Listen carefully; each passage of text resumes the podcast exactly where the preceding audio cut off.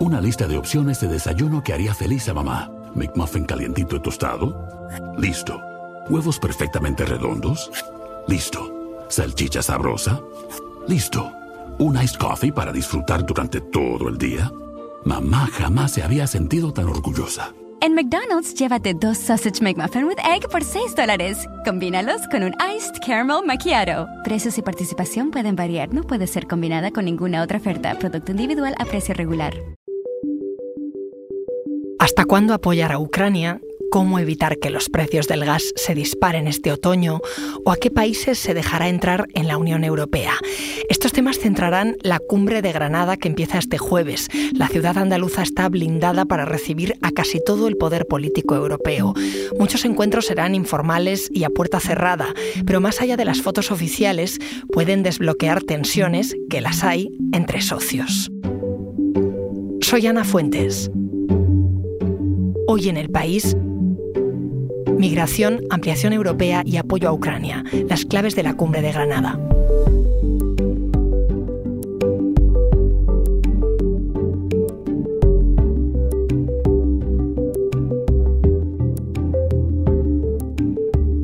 Hola María. Hola Ana, ¿qué tal?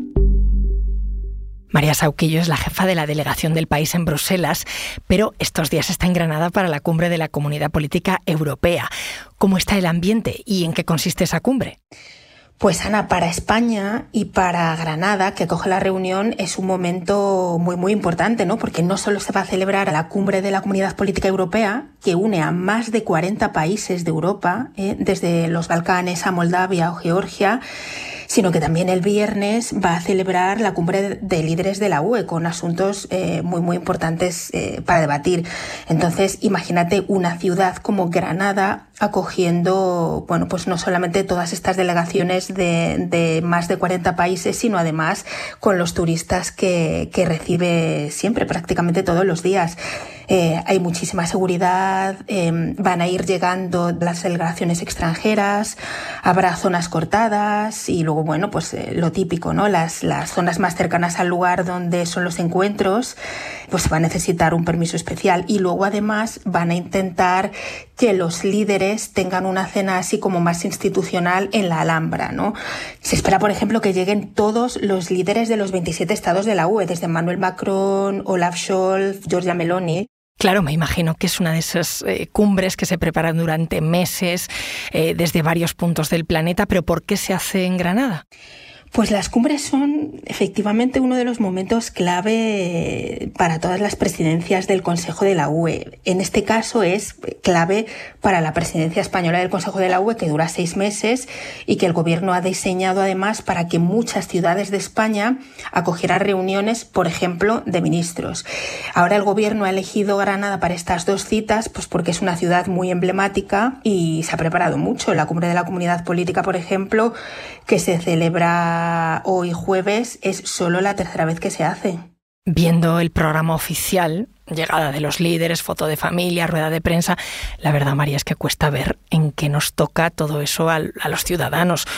Tú que vives en Bruselas, que has estado en muchísimas cumbres, ¿esta mm, por qué nos tiene que interesar? ¿En qué nos toca, Ana? Bueno, pues hay que tener en cuenta que muchísimas de las cosas que nosotros vivimos día a día, mm, gran parte de las normas que tenemos en España eh, provienen de directivas europeas. Piensa, por ejemplo, en esta prohibición sobre tener eh, botellitas pequeñas de champú y de gel en los hoteles, ¿no? Un poco para, para el tema de la agenda verde, por, por proteger el medio ambiente. Todo esto viene de una directiva europea. Pero ciñéndonos un poco al tema que se va a hablar en Granada, eh, la cumbre de la comunidad política se celebra cada seis meses y es más bien simbólica, ¿no? Es un proyecto que sobre todo ha tomado fuerza para unir filas en el continente europeo frente a Rusia. Y los líderes en, en, esos encuentros debaten sobre temas estratégicos para ver cuál es la opinión del resto y luego también para sondear un poco posibles acuerdos futuros, por ejemplo, no sé, energéticos. Y luego está la cumbre del Consejo de la UE. Esto que me comentabas de que cuesta un poco ver cómo nos toca todo eso a los ciudadanos, hombre, hay que tener en cuenta que una gran mayoría de las cosas que luego terminan en, en legislación que nos toca al día a día, nace en realidad de directivas europeas. Pero bueno, en fin, al, fin y al cabo, la cumbre del Consejo de la UE, que es el viernes, es lo que se llama una reunión informal. Esto quiere decir que no van a tomar decisiones, los líderes no tienen medidas eh, sobre la mesa que aprobar y es una cita básicamente para debatir asuntos de actualidad y estratégicos. Pero ojo, eh, que no haya nada que decidir, que no tengan nada que aprobar, permite un debate mucho más franco, por ejemplo. ¿Un debate más franco sobre qué? Un debate más franco, por ejemplo, sobre autonomía estratégica de Europa, que durante la pandemia se vio que teníamos una, vulnerabilidad muy, muy grande.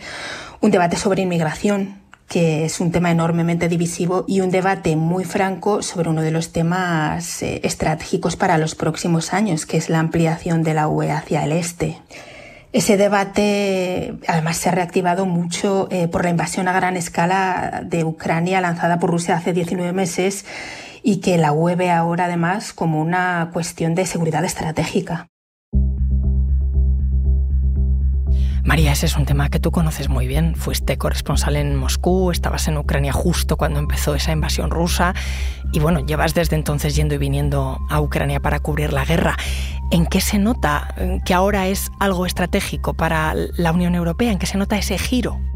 Para la UE, es incluso una cuestión de supervivencia del proyecto. Eh, yo acabo de volver de Ucrania, esta vez he estado en Odessa con una delegación europea y en Kiev, donde se ha celebrado una reunión histórica y extremadamente simbólica de los ministros de Exteriores de los países de la UE, ¿no? con el gobierno de Ucrania convocada por el jefe de la diplomacia europea, Josep Borrell, y allí, ya en esa reunión, se ha notado clarísimamente ese giro de guion del que, del que tú hablas. La UE trata de mostrar que cierra filas en torno al, al apoyo a Ucrania, incluso si decae ¿no? Eh, el que le aporta a Estados Unidos, y también que la acompañará en sus reformas para, para, entrar en la familia de la UE. Y es algo que todos los Estados miembros tienen claro, ¿no? aunque la ampliación, esas reformas que la UE necesita y la llegada de nuevos miembros como Ucrania va a generar algunas tensiones dentro de la Unión Europea. En eso no podemos equivocarnos. La inmensa mayoría de los países que ya son socios, por ejemplo, se van a convertir en contribuyentes netos. También algunos de estos países que ahora son beneficiarios. Y esto puede desatar fricciones. La crisis del gran ucranio que llega a la UE sin aranceles, por ejemplo, y que Polonia, Eslovaquia y Hungría tienen bloqueado porque dicen que daña a sus agricultores es solo un aperitivo de lo que puede llegar en los próximos años. Enlargement is no longer a dream, it's time to move forward. Este que escuchamos es el presidente del Consejo Europeo, Charles Michel, que ponía mm, hace unos días una fecha para esa ampliación europea, le pese a quien le pese, 2030. Pero me decías que no hay consenso. Pues se va a hablar de esto y mucho en Granada. La fecha de 2030, que es en realidad la meta temporal para que la, Unión Europea haya hecho sus propios deberes, no para que ya entren todos los países candidatos. Y esta fecha se menciona también en varios informes de expertos. Lo que sí hay es un sentimiento de que hay que darse prisa. Y así lo han escrito, por ejemplo, en los borradores de la Declaración de Granada, que yo he podido ya leer y que todavía se está terminando y que se espera que firmen los 27 Estados miembros de la UE. Esa, esa declaración contiene ese sentimiento un poco de urgencia. Cuando estabas hablando de, intereses comunes y también de divergencias, estoy pensando en inmigración. Se acaban de cumplir 10 años de la tragedia de Lampedusa, en la que murieron casi 400 personas intentando llegar a las costas europeas. En este tiempo, en estos 10 años, al menos 28.000 personas han perdido la vida en el Mediterráneo. Eh, Bruselas aún no ha sido capaz de solucionar este drama. Este miércoles, a última hora, hubo un acuerdo entre Alemania e Italia eh, para desbloquear el reglamento de gestión de crisis migratorias, pero hay mucho por hacer.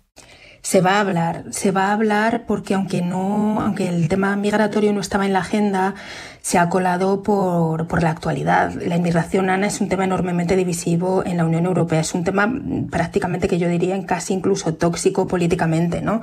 Porque hay muchos Estados miembros que, que lo ven todo de una manera además muy electoralista, ¿no? Y el tema migratorio amenaza con, con comerse la cumbre. Se va a hablar, por ejemplo, del modelo de pactos que, que Bruselas está sondeando ¿no? para que la UE firme con países de origen y tránsito.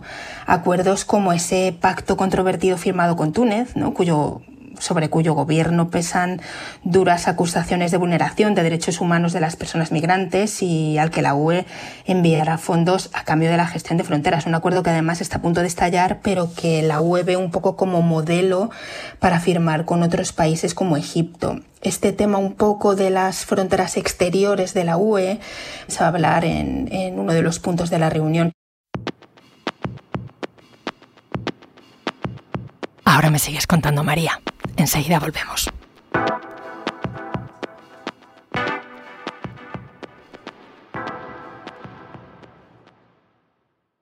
Una lista de opciones de desayuno que haría feliz a mamá. McMuffin calientito y tostado. Listo.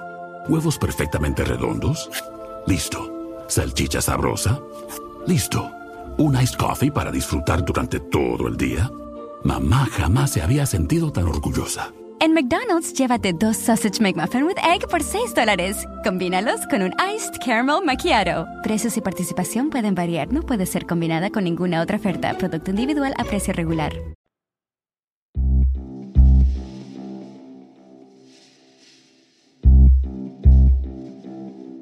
Antes hablabas de la guerra y cuando estalló vimos cómo se disparaban en Europa los precios de la energía porque Rusia cerró el grifo del gas. ¿Eso puede volver a pasar este invierno? ¿Y se va a hablar de esto en Granada?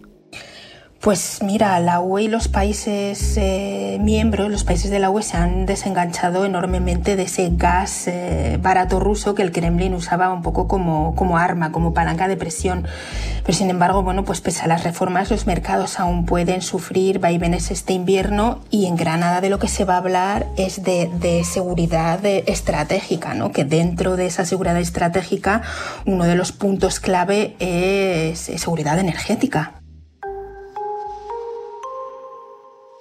Claro, eh, me acuerdo que fueron aquellos precios de la energía disparados lo que hicieron que empezara a sonar eso de autonomía estratégica que has mencionado antes. Explícame qué es exactamente. Pues mira, para bajar a la tierra ese concepto de autonomía estratégica es en realidad, bueno, pues eh, no solo para temas de la energía, sino que se trata eh, pues de la capacidad de la UE de garantizar sus suministros, además de sus decisiones geopolíticas, ¿no? Una obsesión de todos desde la invasión rusa de, Ucrania por esta guerra de precios y que también, como te decía antes, se vio claramente durante la pandemia, cuando hubo carencia, por ejemplo, de, mascarillas y de material sanitario, porque la Unión Europea era enormemente dependiente de otros países para que se la suministraran. ¿Y eso de independizarse estratégicamente, cómo de fácil es conseguirlo? Pues mira, ahora lo que la Unión Europea está tratando de hacer es obtener esa autonomía estratégica en cosas como minerales clave y otros materiales sensibles de los que la UE es enormemente dependiente de China.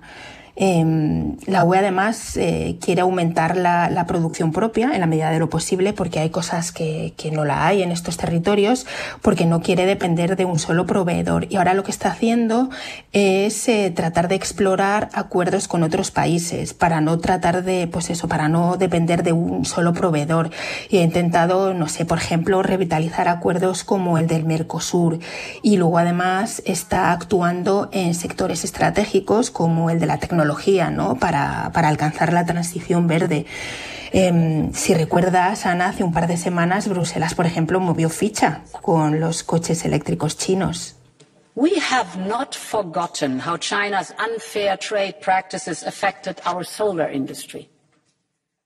Este es el anuncio de la jefa del Ejecutivo Comunitario, Ursula von der Leyen, que contaba aquí que la Comisión Europea va a lanzar una investigación sobre las subvenciones estatales de Pekín a sus vehículos eléctricos. Lo que considera Bruselas es que estos, bueno, pues el, mercado está inundado de coches chinos baratos, cuyo precio se mantiene artificialmente debido a esos subsidios y que las empresas europeas, eh, aparte de que están excluidas de esos mercados exteriores, eh, se ven víctimas, como dijo textualmente, de prácticas predatorias, ¿no? Y bueno, ese dopaje estatal es lo que, lo que van a investigar. Pero bueno, mientras lanza esa investigación, también Bruselas está luchando por mantener las relaciones comerciales y no desvincularse de China. Con China, con la inmigración, con la energía, toca hacer muchos equilibrios, María. Toca hacer equilibrios y bueno, eso, unir en un proyecto común a 27 socios, supone conciliar intereses y supone conciliar valores valores que en el caso de la Unión Europea, como se verá en Granada, son comunes y cruciales para mantener ese proyecto europeo. Muchas gracias. Muchas gracias a ti, Ana. Un abrazo.